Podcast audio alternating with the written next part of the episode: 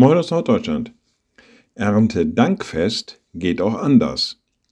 Naja, Erntedankfest kennen wir. Anfang Oktober oder in Ausnahmefällen auch mal Anfang, Ende September. Dann feiern wir das, was uns in dem Jahr gegeben wurde, was wir haben ernten dürfen, was wir haben gewinnen können. Die guten Dinge des Lebens werden am Erntedanktag nochmal benannt. Man äußert seinen Dank darüber und lobt Gott für all das, was er hat tun können und tun dürfen an uns. Naja, aber es geht auch anders. Erntedankfest geht auch anders, denn auch von dem, was wir vielleicht, na, ich sag mal, nicht so gut gemacht haben, wo wir keine so gute Saat in Anführungsstrichen gestreut haben, auch da wird Erntedankfest gefeiert, wobei der Dank dann wahrscheinlich nicht so sehr im Vordergrund steht.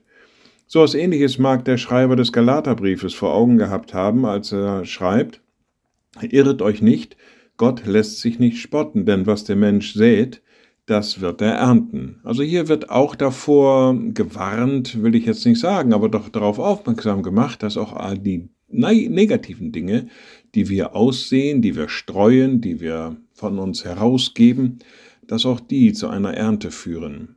Also dann muss ich auch sagen, Erntedankfest geht auch anders.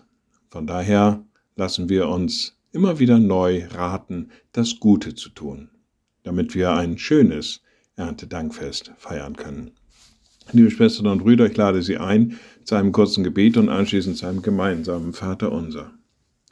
Ein mächtiger Gott, guter himmlischer Vater. Wir sagen dir Dank, dass du so viel Gutes in unser Leben hineingegeben hast und wir bitten dich, ermutige uns immer wieder neu, dieses Gute auch weiterzugeben.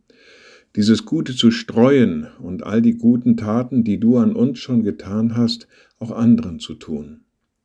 Sodass wir einmal mit großem Dank, mit großer Freude ernten können. Und wir beten gemeinsam, unser Vater im Himmel, dein Name werde geheiligt dein Reich komme, dein Wille geschehe, wie im Himmel, so auf Erden.